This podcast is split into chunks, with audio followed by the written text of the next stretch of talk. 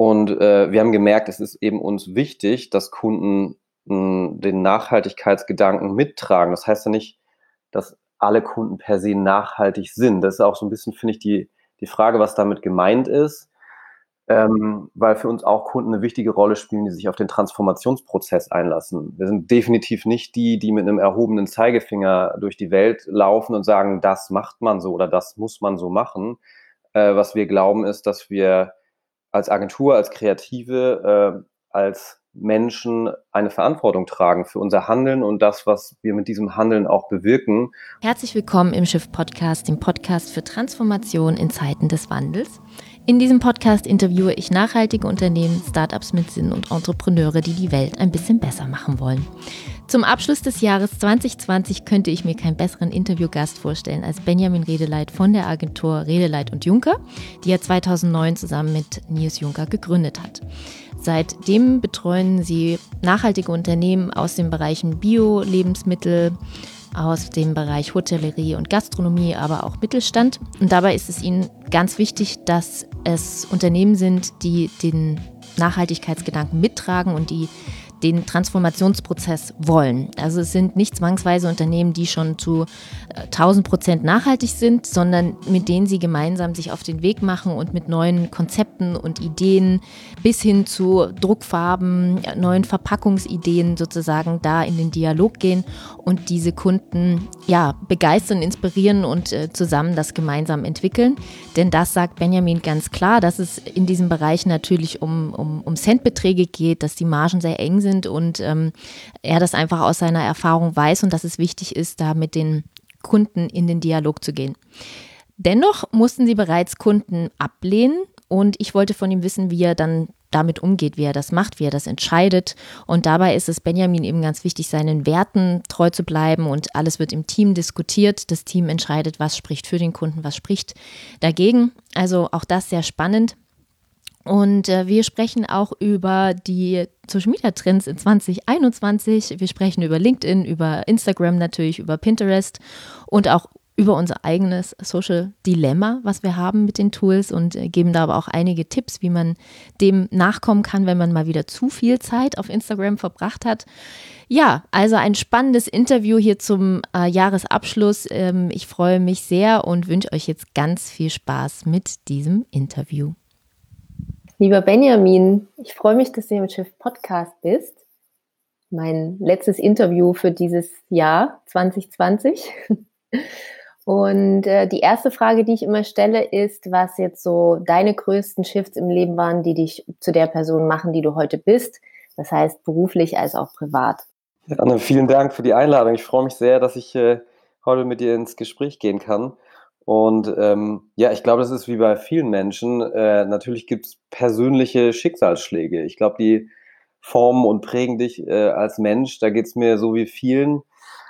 Und äh, ja, das reicht, glaube ich, vom äh, Tod von lieben Menschen bis hin zur Geburt der eigenen Kinder. Das sind so alles so Meilensteine, die, glaube ich, sehr prägend äh, für mich waren. Ähm, und die einfach richtungsgebend äh, für mich sind in dem, was ich mir wünsche, die vielleicht auch klarer gemacht haben, wo meine Ziele stehen, wo ich gerne hin will ähm, und die mich ja auch in dem Handeln im täglichen einfach prägen und m, die Akzente setzen, wo ich das Gefühl habe, äh, ich brauche einfach einen gewissen Fokus in meinem Arbeiten, ich brauche gewisse Themen, die mich irgendwie erfüllen und äh, bewegen. Und ähm, das sind äh, ja, einfach so Momente, die die definitiv mich begleitet haben. So im Geschäftlichen, äh, ja, hatte ich ein äh, ist in meiner Familie jemand, äh, Wichtiges gestorben für mich, äh, mein Vater und, ähm, so parallel dazu ist unser waren wir gerade in der Gründung der Agentur, Nils und ich. Und, äh Genau, 2009 war das. Und, äh, 2010 ist das Ganze dann so, äh, abgelaufen. Und wir hatten parallel dazu es war WM-Jahr, wenn ich mich richtig erinnere, äh, so 'n kleines Büro. Und, äh, das ist irgendwie ausgekundschaftet worden. Und während eines WM-Spiels dann komplett leergeräumt worden von, äh, Menschen mit krimineller Energie. Und das hat unsere Existenz einmal so auf Null gesetzt. Das war so der Moment, wo wir dachten: „Okay, das war's jetzt.“ Es fällt alles auf einen, äh, Moment irgendwie zusammen. Und ganz spannend war dann, ähm, waren schon ein paar mehr Leute, ich glaube, wir waren zu viert oder zu fünft. Und äh, der Moment war einfach so, morgens ist einer der Kolleginnen reingekommen und hat gesagt, Mensch, habt ihr die ganzen Bildschirme mitgenommen zum Public Viewing? Und hatte mich angerufen und ich habe dann da gesessen und gedacht, hä, was meint er denn nur? Ähm, und kam dann irgendwann und habe dann gesehen, okay, äh, Fenstertüren alles offen und alles ausgeräumt. Dann sind die da wohl mit einem LKW vorgefahren und haben dann in Ruhe äh, die Spielzeit genutzt. Und ja, das war so der Moment, der mich ordentlich ins Wanken gebracht hat, wo ich gemerkt habe, jetzt habe ich gar keinen Plan, jetzt weiß ich gar nicht, wie wir weitermachen. Es hat dann auch lang gedauert, bis äh, die Polizei ihre Ermittlungen äh, äh abgeschlossen hat. Es ist natürlich niemand gefunden worden. Äh, und die Versicherung hat auch erst deutlich später gezahlt, aber wir haben dann den Moment tatsächlich genutzt, um zu überlegen, okay, wie wollen wir uns denn positionieren? Gibt es denn, gibt's denn ein Weiter? Und es gab ein Weiter und äh, wir sind dann tatsächlich zeitweise auch mal für ein paar Jahre zu dritt bei uns in der Gesellschaft gewesen. Haben äh, Julian, äh, einen äh, Freund dazu gewinnen können und haben dann ganz spannend eigentlich ja unser Geschäft weiterentwickelt. Wenn du nochmal so zurückgehst an, an den Tag oder an diese Tage, Wochen, ähm, was hast du dich gefragt oder was habt ihr euch gefragt? Habt ihr dann, keine Ahnung, Tabula Rasa, Workshop, jetzt hier, was machen wir? Also die, die ersten Tage waren wirklich verrückt, einfach weil äh, es musste sich erstmal alles so ein bisschen sortieren. Ich glaube, das ist auch einfach so ein Moment von einer großen Verunsicherung. Also äh, jeder, der das in irgendeiner Form erlebt, merkt, okay, da ist eine Grenze überschritten worden und äh, ich bin so ein Mensch, ich bin eigentlich immer, ich schenke Menschen mein Vertrauen. Äh, und vielleicht war ich in dem Punkt ein bisschen naiv oder ich, ich weiß es nicht. Ne? So rückblickend immer verschwimmt das auch, ist ja schon eine Weile her. Ähm, aber die Impulse waren erstmal, äh, ich habe aufgeräumt. Also das war so ganz banal. Ne? Ich habe erstmal überlegt, okay, äh, alles ordentlich machen, alles sauber machen, reparieren lassen. Ich habe mich, wir haben so einen kleinen Innenhofgarten gehabt, dann habe ich den Garten ganz hübsch gemacht und dann war alles so, ich dachte, okay, da bringe ich erstmal wieder ein bisschen Grund rein. Und ähm, im Weiteren war es eigentlich auch genau dasselbe dann im Team, ne? irgendwie zu schauen, okay, was machen wir, wo kriegen wir Equipment her, äh, wie, wie, gehen wir mit dem um, was verloren ist. Wir haben da tatsächlich auch einen großen äh, Datenbestand verloren, nicht weil er entwendet wurde, sondern weil äh, das nicht erkannt wurde als das, was es ist, aber zerstört worden ist. Und ähm, das war so ein, wir hatten so ein, so ein NAS-System, äh, das hat dann bei uns einen ganz großen Punkt mitgebracht, dass wir uns ganz anders aufgestellt haben, auch was Datensicherheit und Co. betrifft. Ne? Also das war so ein richtiger Impuls für alles, was halt dran hängt. Das hatte dann da vielleicht auch wieder sein Gutes. Und ähm, ja, was dann die Positionierung an sich betraf, haben wir uns natürlich einfach, weil wir ein bisschen Zeit hatten, dann auch Gedanken gemacht und überlegt, okay, was für Leistungen wollen wir anbieten, wo können wir uns noch entwickeln.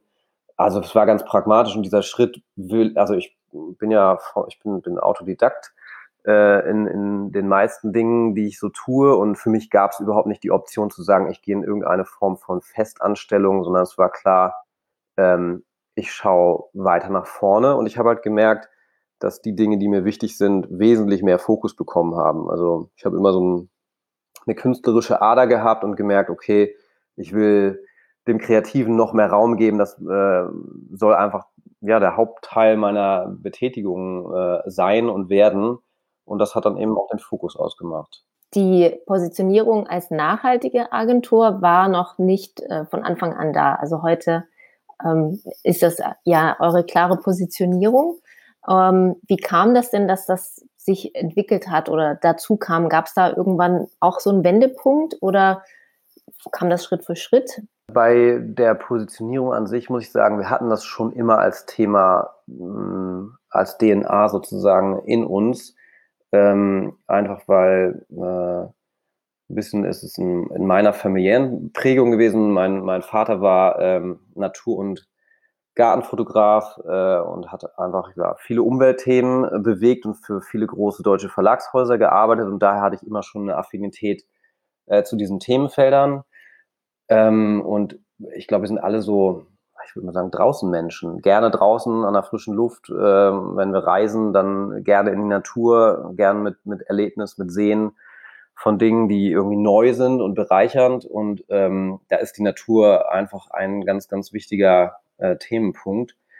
Und, äh, wir haben schon auch am Anfang Kunden gehabt, die aus dem Bio-Bereich, äh, kamen und, äh, ich glaube, so 'n bisschen das Spannungsfeld, was sich da ergeben hat, war letztlich, dass, ja, sich immer die Frage nach der Wirtschaftlichkeit auch, äh, ergeben hat, ne? Du hast natürlich auch Kunden, die fragen: „Können wir mit euch arbeiten? Wollt ihr für uns arbeiten? Wir haben hier 'n Job.“ Und, ähm, das war immer ein Spannungsfeld, in dem wir uns irgendwie bewegen mussten und was, ähm, irgendwann dazu geführt hat, dass wir uns tatsächlich auch die Sinnfrage gestellt haben. Also, wir waren dann an so 'nem Punkt, wo wir gemerkt haben, da kommen auch Anfragen, wo wir Probleme mit haben, wo wir ganz klar sagen: „Das wollen wir nicht.“ Ähm und das hat, glaube ich, dann auch diesen Prozess noch verstärkt und, äh, wir haben dann, äh, letztlich ja auch darauf hingearbeitet, dass wir dieses Profil für uns klarer bekommen, äh, wer wollen wir sein, was wollen wir tun? Ähm, ja, das waren für uns einfach wichtige Schritte, die sich die sich da ergeben haben und dann gab's natürlich auch so, ja, Schlüsselerlebnisse. Dann waren wir auf Messen, wo wir festgestellt haben: „Okay, da ist das überhaupt kein Thema.“ Äh, große Messen, wo wo es um Online-Marketing-Themen ging und wo wir einfach dachten: „Mensch, so viele Menschen kommen da zusammen, die haben eine wahnsinnige Wirkung in ihrem Netzwerk und irgendwie wird aber das Thema Nachhaltigkeit nicht transportiert. Warum?“ Und das war schon so 'n so 'n Schlüsselmoment für uns, wo wir einfach gemerkt haben, das macht es für uns noch wichtiger und noch essenzieller. Ähm, und um gut zu sein, um kreativ zu sein, brauchst du Sinn in meinen Augen, in deinem Tun und, äh, in deinem deinem Handeln. Und, ähm, wenn das nicht da ist, dann, äh, glaube ich, ist das 'ne 'ne ungesunde Lebenshaltung.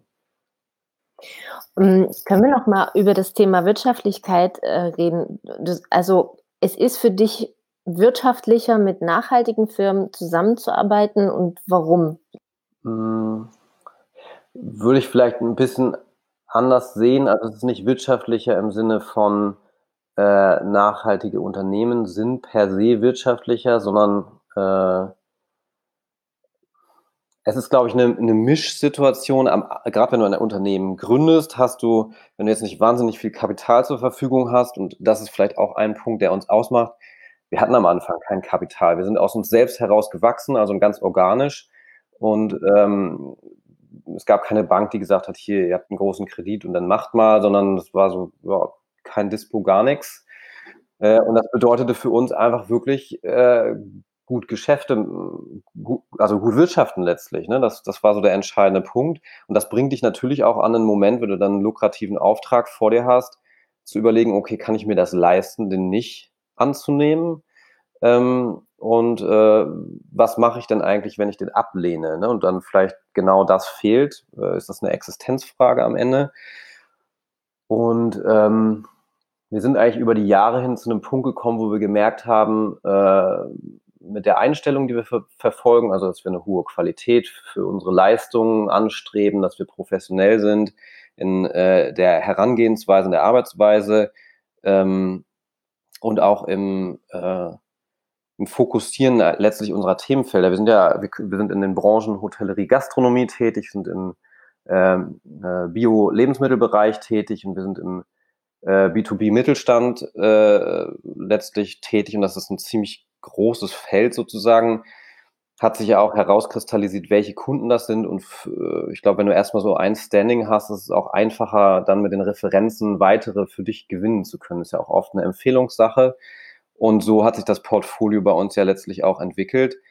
Und, äh, wir haben gemerkt, es ist eben uns wichtig, dass Kunden, hm, den Nachhaltigkeitsgedanken mittragen. Das heißt ja nicht, dass alle Kunden per se nachhaltig sind. Das ist auch so 'n bisschen, finde ich, die die Frage, was damit gemeint ist, ähm, weil für uns auch Kunden 'ne wichtige Rolle spielen, die sich auf den Transformationsprozess einlassen. Wir sind definitiv nicht die, die mit 'nem erhobenen Zeigefinger durch die Welt laufen und sagen: „Das macht man so oder das muss man so machen.“ Äh, was wir glauben, ist, dass wir als Agentur, als Kreative, äh, als Menschen eine Verantwortung tragen für unser Handeln und das, was wir mit diesem Handeln auch bewirken. Und wenn wir Markenkonzepte entwickeln, wenn wir Packagings entwickeln, wenn wir Websites umsetzen und Inhalte transportieren, dann sind das Botschaften, dann sind das Produkte, dann stehen da Wirtschaftszyklen dahinter, wo wir ganz klar auch mit unserer Art Einfluss drauf nehmen, wie die stattfinden. Und ich glaube, es ist 'n ziemliches Spannungsfeld. Also, wenn man das ehrlich betrachtet, dann gibt es viele Biofirmen, die sich diese, äh, diese Ausrichtung auf die Fahne schreiben und die, sage ich mal, in bestimmten äh, Komponenten auch ähm, genau auf nachhaltige Aspekte schauen, Wert legen, aber das heißt noch lange nicht, dass die in all ihren Prozessen nachhaltig sind. Das ist, wenn man sich das anschaut, wie viel Plastik verwendet wird, ähm, was für Druckfarben verwendet werden, das sind alles Preisfaktoren. Äh, also die meisten Produkte im Lebensmitteleinzelhandel sind, sind äh, ja einfach margenintensiv. Äh, da, da, da verdienen viele mit. Und umso wichtiger ist es sozusagen auch in Centbeträgen äh, zu denken. Und da zählt jede äh, Komponente einer Supply Chain. Und das, das macht am Ende eben auch aus, ob ein Produkt nachhaltig ist oder nicht. Und das ist für uns schon etwas, wo wir ähm, ja versuchen, so viel Fokus wie möglich draufzulegen, aber auch sehen, dass es ein Prozess ist, eine Dynamik, dass es nicht von Anfang an den einen korrekten Kunden gibt, der alles richtig macht, sondern dass es häufig auch einen Dialog braucht, um zu sagen, hey, hast du eigentlich mal darüber nachgedacht, das geht übrigens auch so und so. Und genau das ist es. Das mögen die Leute, glaube ich, an uns und das ist auch genau der richtige Prozess, halt nicht als äh, Oberlehrer jetzt in Anführungsstrichen aufzutreten, sondern eben tatsächlich im Dialog zu sein, zu sagen, okay, wir wissen, wir müssen was verbessern, das ist ganz wichtig und wir haben äh, da auch Zeitdruck, ähm, aber es ist eben etwas, was auf Augenhöhe stattfinden muss, in meinen Augen.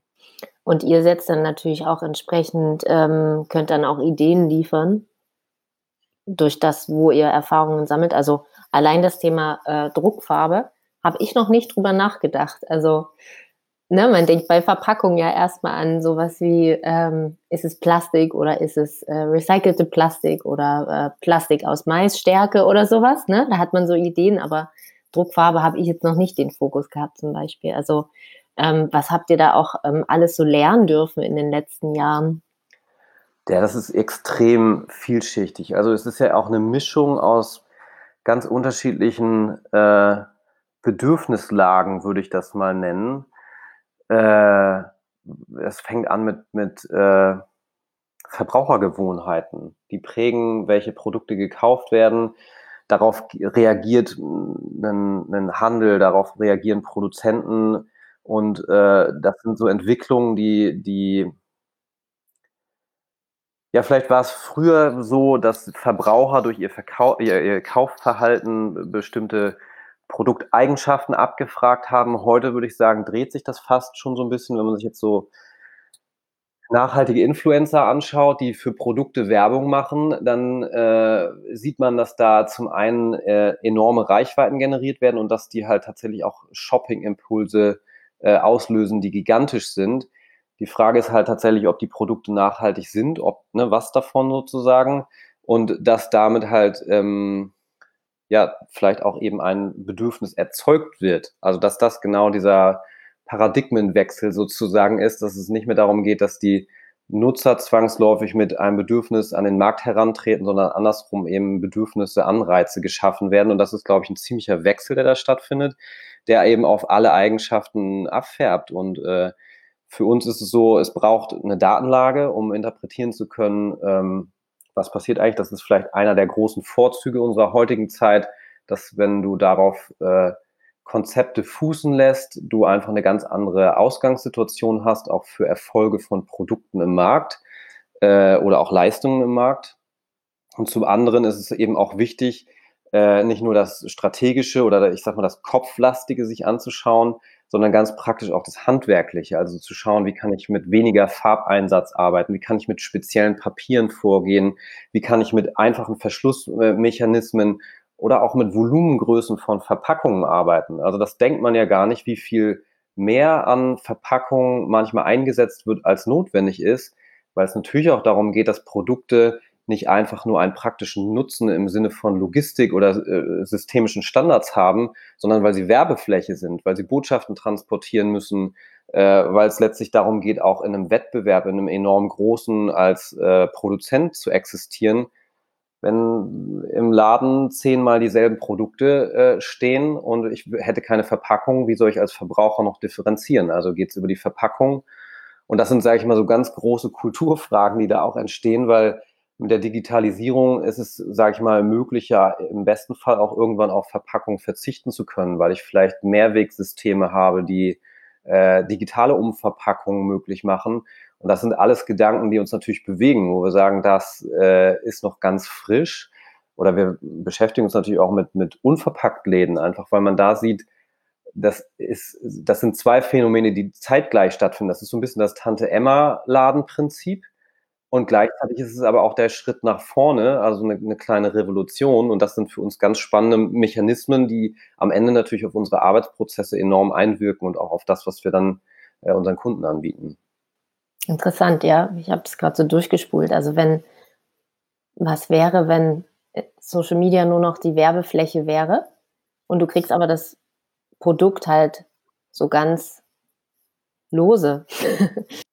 Ja, es ist, ich finde es auch so ein, ein, bisschen verwirrender Gedanke, weil ich glaube, es ist auch menschlich, ähm, Überraschungen zu lieben, neugierig zu sein. Also wenn du dieses äh, äh ganze Thema äh, Produkt auspacken dir anschaust, was es auch für ein YouTube-Hype äh, um, um, um, um Verpackung und, und diesen, diesen, diesen Moment des äh, Öffnens und in die Hand nehmens äh, hast, dann, dann merkst du schon, da hängt eine Menge dran. Es ist am Ende ähm, eben eine Mischung aus Kultur, also tatsächlich Ge Gewohnheiten und äh, kulturellen Prägungen.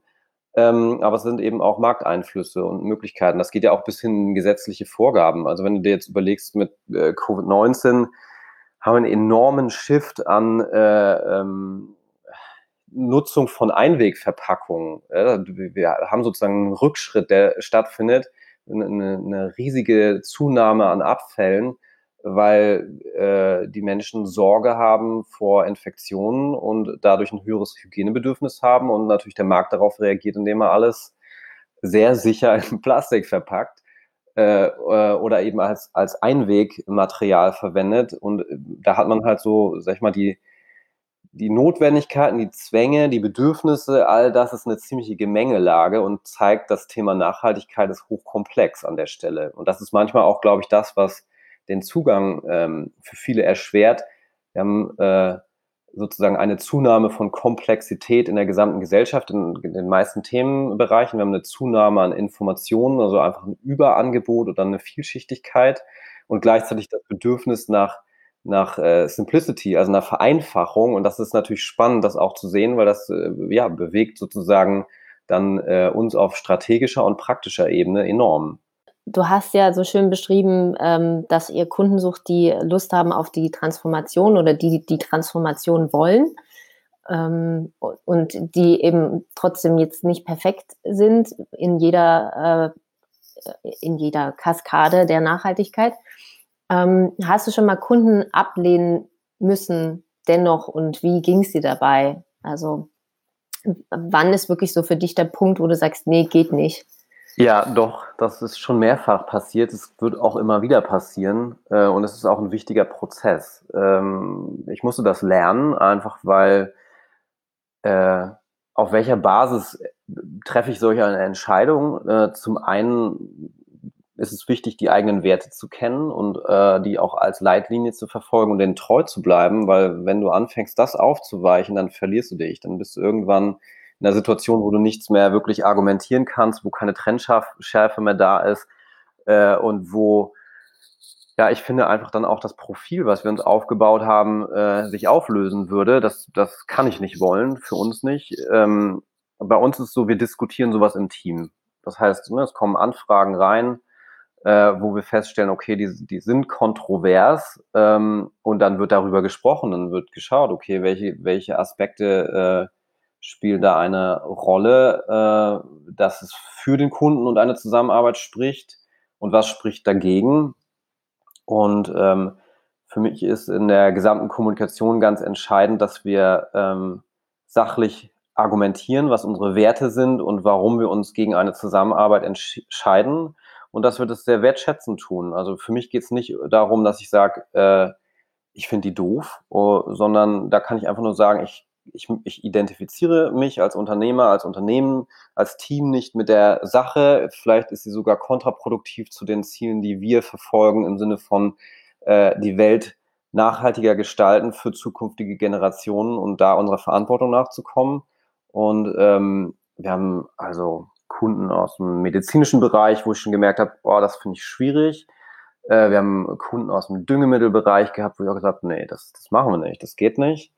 Ähm, wir haben äh, Kunden aus dem Motorsport gehabt, wo ich auch gesagt habe, das passt nicht zu uns. Das ist nicht das, was wir vertreten können und wollen.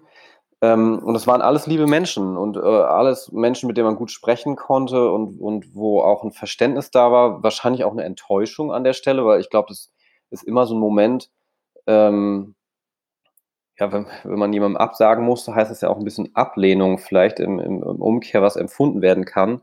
Und äh, deswegen finde ich es wichtig, da einfach sehr freundlich, wertschätzend, aber auch klar zu sein. Und auf ja, diese Art und Weise haben wir dann diese Entscheidung getroffen und werden sie wahrscheinlich auch immer wieder treffen müssen.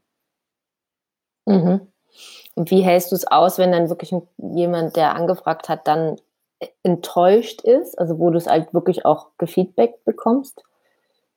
Gibt es dann bestimmte Dinge, die du äh, tust, um das auch so von dir abzulassen? Weil für dich ist die Sache ja klar, du hast sie klar kommuniziert, aber ich finde dann, wenn man dann trotzdem nochmal das Feedback bekommt, dann kann das nochmal was mit einem machen. Es gibt natürlich auch Leute, die jetzt nicht sofort locker lassen, ne? sondern die das so ein bisschen als Trigger sehen, sagen, ja gut, dann frage ich halt jetzt noch dreimal.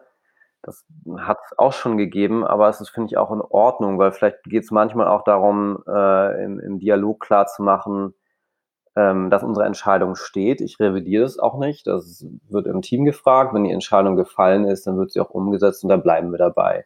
Und ähm, das ist für mich auch so, eins der essentiellen Punkte war immer, eine Wirtschaftlichkeit fürs Unternehmen aufzubauen, die uns eine größtmögliche Entscheidungsunabhängigkeit ermöglicht. Das heißt, ne, wir haben nie viel Geld aus dem Unternehmen gezogen, sondern haben immer geschaut, dass wir das so einsetzen, dass es uns mehr Freiheiten gibt und ähm, das ist auch, würde ich sagen, eine wirtschaftliche Nachhaltigkeit an der Stelle, dass wir uns das auch bis zu einem gewissen Punkt erlauben können, wollen und ähm, dass das auch, auch ein konsequentes Handeln ausmacht an der Stelle. Und äh, mit der Enttäuschung kann ich umgehen. Das, glaube ich, gehört auch dazu, äh, dass man nicht immer einer Meinung ist.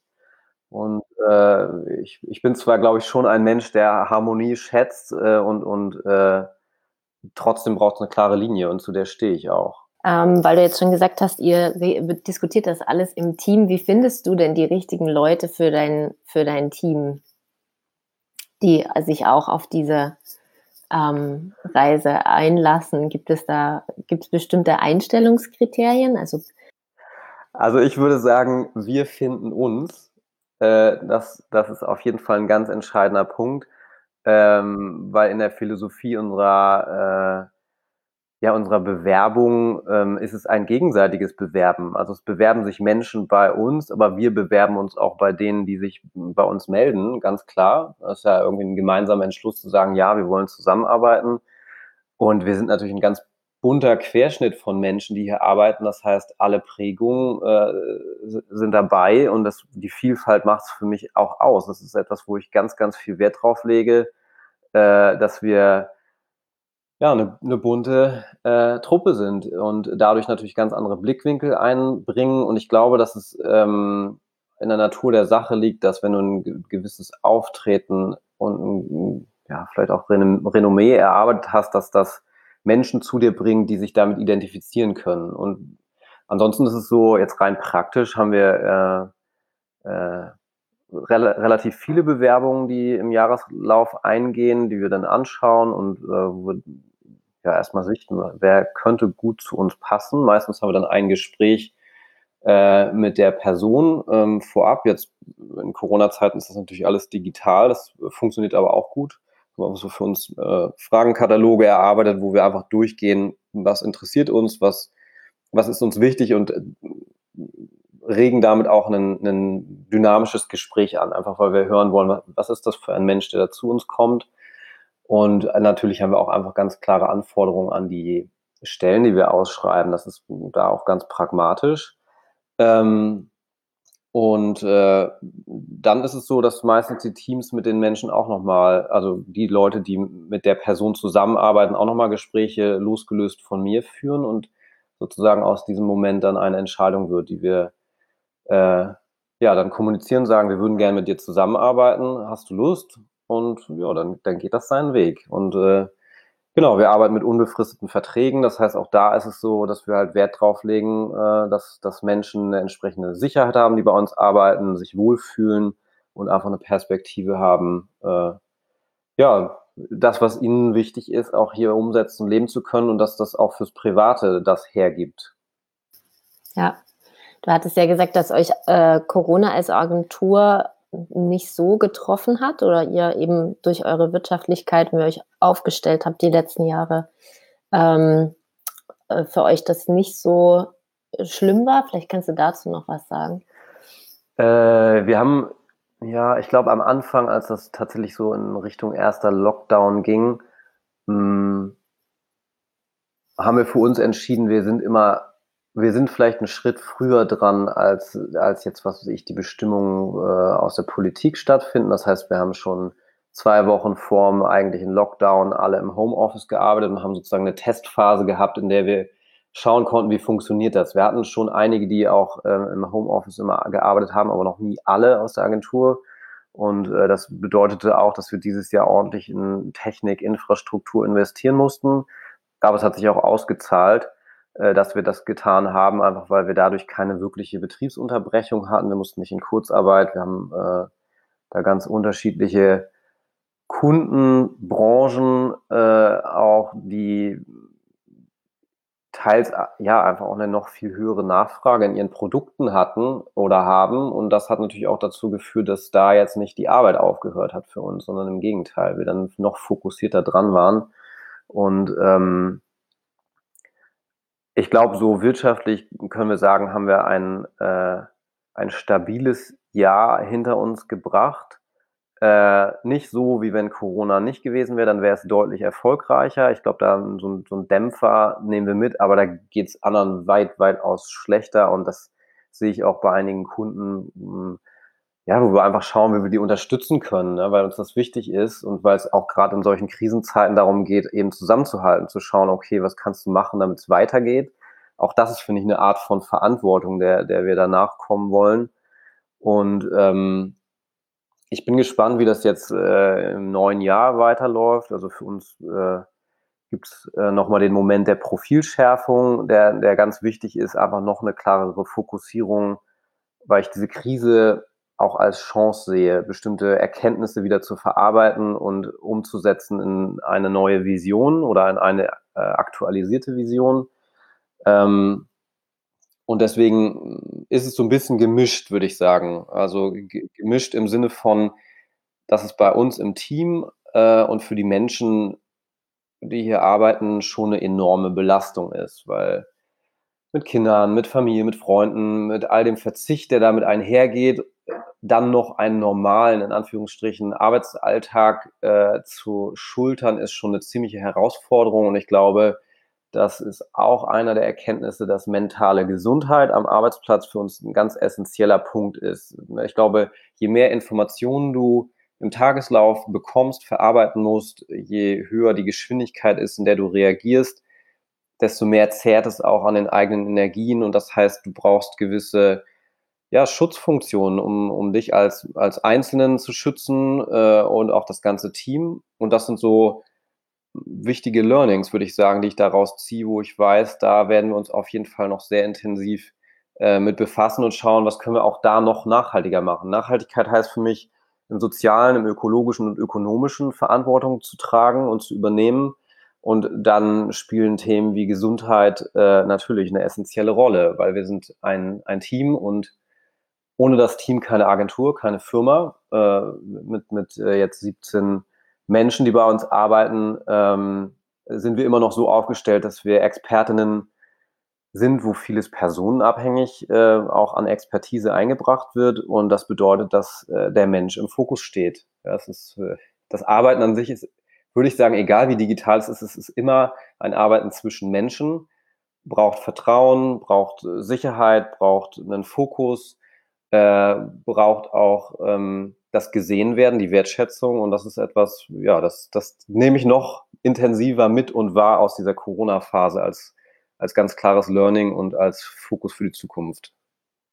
Wir sind besonders gut in dem, was wir tun, wenn es uns äh, gut geht, wenn wir Freude an der Arbeit, äh, äh, ja, einfach an, Freude an der Arbeit haben, die, die wir im täglichen umsetzen wenn es uns Spaß macht, äh, wenn es einen hohen Anspruch hat, wo, wo man, sag ich mal, auch intellektuell gefordert ist, aber immer bis zu dem Moment, wo man auch sagen kann, okay, jetzt lass die Sachen liegen, jetzt äh, muss ich nicht mehr, jetzt habe ich eine Pause. Ähm, und das macht ja auch viel Erfolg äh, als Erfolgsfaktor letztlich auch im Arbeiten aus. Wenn du, wenn du dich gut fühlst, dann bist du kreativer, dann bist du im Flow. Und im Flow sein bei der Kreativität ist der Schlüssel zu allem, was, was letztlich Erfolg macht, also Erfolg ausmacht, denke ich du dir, dir verschiedenste Künstler, Kreative anschaust und die fragst, was, was äh, sie so außergewöhnlich macht oder was das Arbeiten außergewöhnlich macht, dann ist es häufig dieses Vergessen von Zeit, von äh, Raum, von äh, ja, teils sogar ist das Ziel gar nicht so entscheidend, sondern es ist der Prozess entscheidend, in den ich reingehe. Jetzt braucht es bei uns natürlich konkret für unsere Kunden auch Ergebnisse das ist vielleicht dann so nochmal ein anderer Moment, weil es nicht um eine reine Selbstverwirklichung geht, aber es braucht, sage ich mal, einen gewissen Anteil im Arbeiten, der ähm, bedeutet, ich kann mich mit meinen Fähigkeiten einbringen und äh, das tun, was ich am besten kann. Und deswegen glaube ich, ist es eben ganz entscheidend, da auch eine, eine entsprechende Prävention zu äh, haben, einen ja, moderierten Rahmen, in dem du Gedanken teilen kannst und der ähm, ich glaube, wir stehen wie, wie viele in einem Transformationsprozess. Nachhaltigkeit ist etwas, was dauerhaft stattfindet. Das ist nichts, wo du mit beginnst und irgendwann aufhörst, sondern es ist etwas, was fließend ist, was dich immer begleitet und bedeutet, sich auch in vielen Prozessen immer wieder hinterfragen zu müssen. Und das ist, sage ich mal, auch eine Herausforderung, die ja nicht immer ohne Belastung einhergeht. Und deswegen ist es umso wichtiger, auch in diesem Kontext Mechanismen aufzustellen, die vorbeugen, die schützen, die kanalisieren, die den Fokus äh, letztlich mhm. auch bieten. Total, total.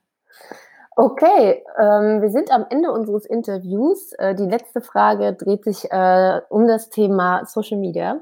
Und ähm, da gerne nochmal die Frage an dich, wie ihr ähm, neue Kunden gewinnt und welche Rolle dabei Social Media Kanäle spielen. Ja, du hattest ja gesagt, dass bei euch vor allem das Thema Empfehlungen super wichtig ist, ähm, auch ähm, dass ihr dann gerne weiterempfohlen werdet. Ähm, genau, vielleicht da auch in dem Verhältnis von Empfehlungen und Social Media. Das ist eine, eine ziemliche Mischung. Also auf äh, die Kanäle, die wir bespielen, will ich auf gar keinen Fall verzichten. Äh, also so Instagram-Kanal oder LinkedIn, äh, oder Pinterest, äh, das sind schon für uns wichtige Schlüsselkanäle, wo einfach eine Menge passiert.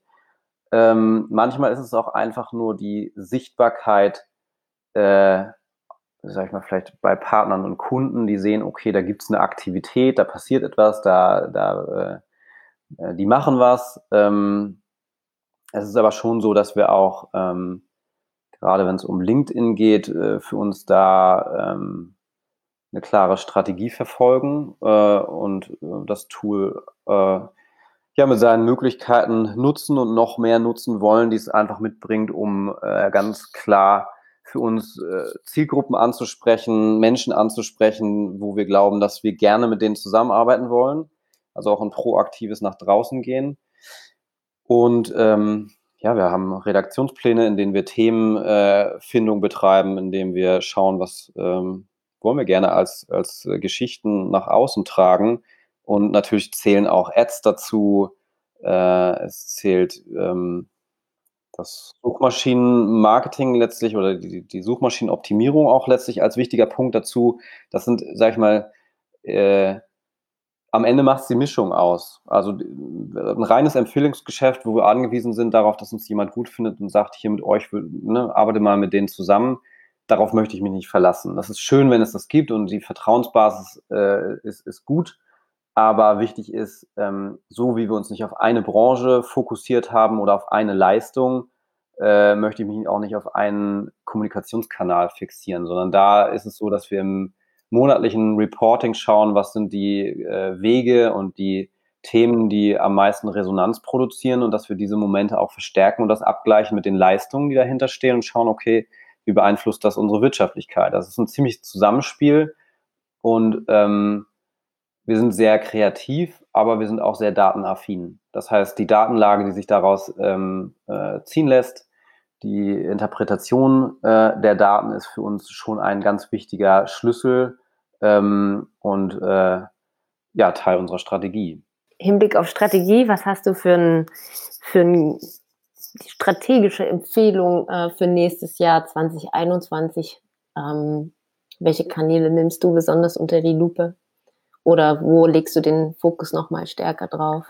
Also ganz klar kann ich sagen, LinkedIn ist jetzt nichts Überraschendes. Ne? Das hat, glaube ich, einfach im Moment einen enormen Zulauf. Äh, wir haben uns viel damit beschäftigt, was passt mehr zu uns, Xing oder LinkedIn. Da äh, habe ich, eine, hab ich eine Präferenz. Ähm, ja, vielleicht auch einfach, weil es äh, manchmal ist es ja auch eine, eine, eine, persönliche Sache, wie, wie sehr einem ein Tool oder eine Software oder Strukturen liegen. Und ähm, ich finde das schon äh, ja, sehr innovativ, was, was LinkedIn macht und äh, die Möglichkeit, das Tool mit anderen Tools zu verknüpfen oder auch die Daten, die sich daraus erheben lassen und damit gezielt äh, Marketing zu betreiben, gezielt Akquise zu betreiben, ist etwas, was ähm, ja, ich als absoluten Zugewinn empfinde. Und äh, Pinterest finde ich auch spannend. Ähm, da passiert eine ganze Menge und ähm, das macht auch äh, viel Spaß zu sehen, welchen, welchen Hebel wir damit erzielen. Ähm, und Instagram ist für mich auch etwas, ich persönlich nutze gerne Instagram. Äh, es macht, macht mir Spaß, einfach weil ich da viele inspirierende äh, Themen entdecke. Ich bin so ein visueller Mensch und dafür ist das ein sehr dankbares Tool. Und ähm, ja, ich äh, gleichzeitig habe ich äh, auf Netflix äh, äh, das Dilemma mit den sozialen Medien als habe ich das, habe ich den, den, den Film dazu gesehen, wo Menschen interviewt wurden, also vornehmlich Softwareentwickler, die die ganzen großen äh, Tools entwickelt haben und auch, sag ich mal, Mechanismen, die Menschen an den Geräten halten. Und auch das ist halt, ne, da merke ich, ich habe beide Seiten. Ich bin, bin jemand, der sich gerne Daten anschaut, der gerne äh, sich auch mit den psychologischen Aspekten äh, von Software beschäftigt und gleichzeitig sehe ich eben aber auch, dass es eine Kehrseite gibt und äh, die mich auch beschäftigt, mich persönlich, wo ich merke, okay, wie viel Zeit, ne, wenn du dann auf deine Bildschirmzahl am, am Handy schaust, ist es manchmal schon schockierend, wie viel Lebenszeit das ist. Und das ist so ein bisschen das Kernthema für mich bei Social Media. Es geht immer um Lebenszeit, es geht um, um Zeit am Gerät und Zeit, die du an anderer Stelle nicht zur Verfügung hast. Und irgendwie ist es ein, fürs Geschäft ein echt, echter Wirtschaftsfaktor. Äh, und zeitgleich ist es aber eben auch ein Zeitfresser. Und das ist so ein Spannungsfeld, ja, da stehen wir irgendwie drin. Und ich habe da noch nicht so eine Idee. Verzichten will ich nicht. Also ich bin, bin niemand, der sagt, okay, mein Handy lege ich jetzt äh, für immer weg und äh, ziehe irgendwo in die Einöde. Aber so ein gesundes Mittelmaß, das muss ich für mich immer wieder finden. Und ähm, äh, ja, in der Unternehmung eben auch. Da geht es für mich darum, nicht alle Kanäle, die verfügbar sind, zu, zu nutzen, sondern die, die am effizientesten sind, die zu uns passen und die äh, uns daran äh, bestärken, was letztlich unsere Strategie und, und Vision am Ende auch mhm. ausmacht. Mhm. Ja, klar. Und gerade als äh, nachhaltige Company, also für mich ist das Thema Detox schon immer wieder wichtig, das auch anzusprechen ähm, und zum Thema zu machen. Ähm, und meistens sagen ja die Leute auch, dass sie das äh, für sich persönlich doch auch immer wieder feststellen und ganz schlimm finden, wie sehr sie halt online sind und wie, wie, wie also wenn sie es dann mal probieren, wie schwer es ihnen halt auch fällt, einfach mal rauszugehen ähm, und es äh, sein zu lassen. Ich finde es halt in dem Zusammenhang auch spannend, wie kann man Routinen ähm, etablieren oder wie kann man, ich finde es halt ganz schwierig, sein, das eigene Leben nach dem Algorithmus auszurichten. Und ich weiß ja auch, ich, ich sehe ja auch andere Profile, die viel schneller äh, sind als ich und viel mehr äh, Posting-Frequenz haben jetzt auf ihren eigenen Kanälen, weil sie darüber Kunden gewinnen wollen. Und ich, ich verstehe das. Ich finde das aber, also ich meine, ich konzentriere mich lieber auf den Kundenkanal, weil das macht mir natürlich einfach viel mehr Spaß, mich da auszutoben, als bei, mein, bei meinem eigenen, äh, sozusagen 80 Prozent meiner Zeit auf meinen eigenen Kanal zu investieren, könnte man machen, aber ich habe es lieber andersrum. Ähm, und da finde ich es halt auch nochmal spannend, ähm, ja, wie kann man neben der Posting-Frequenz, die es natürlich einzuhalten geht, aber wie kann man auch einfach mit Anzeigen entsprechend nachsteuern, dass man sagen kann, hey, ähm, man pusht dann einfach auch ein Stück weit die Sachen und ähm, und hat dann dadurch einfach den Reichweitenzugewinn, weil du, also ich rechne einfach dann immer so in, in Stundensätzen durch, ne? Also ich kann jetzt noch mal eine Stunde, noch mal 100 Euro Stunde rein investieren und noch ein Posting raushauen. Ähm, ich kann aber auch gucken, dass ich vielleicht mal zwei Tage Ruhe mache und das Posting, was einfach gut lief, ähm, dem Ganzen mit Anzeigen nachhelfe. Also weil wie ich dann mir die Reichweite rausziehe, ähm, das kann man ja irgendwie steuern, weil dieser, dieser Posting-Druck ähm, gerade bei jetzt äh, Freelancern oder kleineren Agenturen, ähm, die vielleicht nochmal auf, anders aufgestellt sind und sich darüber wirklich Kunden verschaffen, das ist, das ist ein enormer Druck, ein enormer Druck. Und nach außen hin sieht es immer so aus, so wow, die ist irgendwie so voll am Start oder was hat denn der schon wieder gemacht? Äh, wo, wo hat denn der die Zeit? Der hat ja eine Assistenz. Wie läuft es eigentlich? Ähm, und da muss man wirklich für sich ein gesundes Mittelmaß finden, weil man kann nicht Tag und Nacht ähm, nur Content für Instagram zum Beispiel produzieren. Also da, da kannst du deinen eigentlichen Job ja nicht mehr machen. Das ist ja Quatsch. Ja. Ja, ja ich glaube, da ja, das ist so ein, so ein, mm, ich bin da auch pragmatisch, was das betrifft. Äh, die Datenlage zeigt ja relativ schnell, woher neue Kunden bei uns kommen und ja. wie viel Zeit dann vielleicht auch sinnvoll investiert ist. Und wir haben schon eine hohe Frequenz von äh, Anfragen aus dem Netz, aus unterschiedlichen Kanälen resultieren, wo aber sozusagen die Lead-Qualifizierung, alles, was dann dahinter steht, halt ein echtes Thema ist, weil je mehr Anfragen reinkommen, desto schneller und, und äh, intensiver musst du dich mit, den, mit unterschiedlichen Themen auch beschäftigen. Und da ähm, habe ich gemerkt, äh, es braucht auch da eine unterschiedliche Strategie. Ich habe dieses Jahr sehr, sehr viel mehr Zeit in Austausche mit Menschen investiert, also einfach in konkrete Gespräche, auch mit äh, bestehenden Kunden, weil das einfach eine andere Bindung erzeugt und eben auch nochmal ein anderes Vertrauen, gerade wenn es äh, eine Krisensituation gibt. Ähm, mhm. Und gleichzeitig ist es wichtig, auf den Social-Media-Kanälen in meinen Augen eine gewisse Präsenz zu haben, aber auch Themen zu kommunizieren, die entweder wirklich unterhaltend sind oder einen echten Mehrwert für den Nutzer darstellen. Das ist auch nichts Neues, aber es ist etwas, wo ich sehe, dass diese Mischung tatsächlich auch ein echter Erfolgsfaktor ist, zu sagen, okay, ich rufe an, äh, ich bin präsent, äh, ich liefere Dinge, wo ich weiß, die Menschen brauchen das oder die interessieren sich dafür und ich habe auch ein bisschen was, wo ich mal hinter die Kulissen schauen lasse. Das sind für mich alles Themen, die machen einen nahbar, die zeigen, äh, okay, die gibt es noch, die, die sind aktiv und ähm, dann über die gezielte Datenlage Menschen anzusprechen, wo wir glauben, dass eine Zusammenarbeit für beide Seiten einen Mehrwert darstellt, ist ja auch etwas äh, als Impuls, was da stattfindet. Und deswegen mache ich die Mischung aus Social-Media-Kanälen und dem persönlichen Engagement ist letztlich auch ein echter Erfolgsfaktor für uns. Mhm. Ja, ja, finde ich auch nochmal interessant. Also die Qualität von, von offline, also im Sinne von einem Anruf oder natürlich einem ähm, persönlichen ähm, äh, Treffen, wenn es denn dann wieder geht. Ähm, oder halt auch einfach nochmal was, äh, was hineingeben. Also genau das, was du auch gesagt hattest, dass es darum ging, zusammenzuhalten. Ähm, das habe ich auch mit bestehenden Kunden natürlich ganz stark gemacht. Und das ist natürlich ein anderer Ansatz als jetzt immer wieder Gießkanne und äh, raus, raus, raus, damit halt unten wieder was rauskommt. Weil man kann natürlich auch schauen, dass man oder sollte natürlich auch schauen, dass man mit seinen bestehenden Kunden ähm, vor allem mit denen äh, und deren Herausforderungen sich beschäftigt und dann ähm, ja lieber äh, viermal die Woche miteinander kurz geredet als ähm, Auftrag abgehakt und weiter geht's. Ne? ja, schön. Wir sind äh, am Ende mit einer Stunde. Äh, gut, dass ich nochmal Datenvolumen hier nachge nachgeschossen habe am Anfang.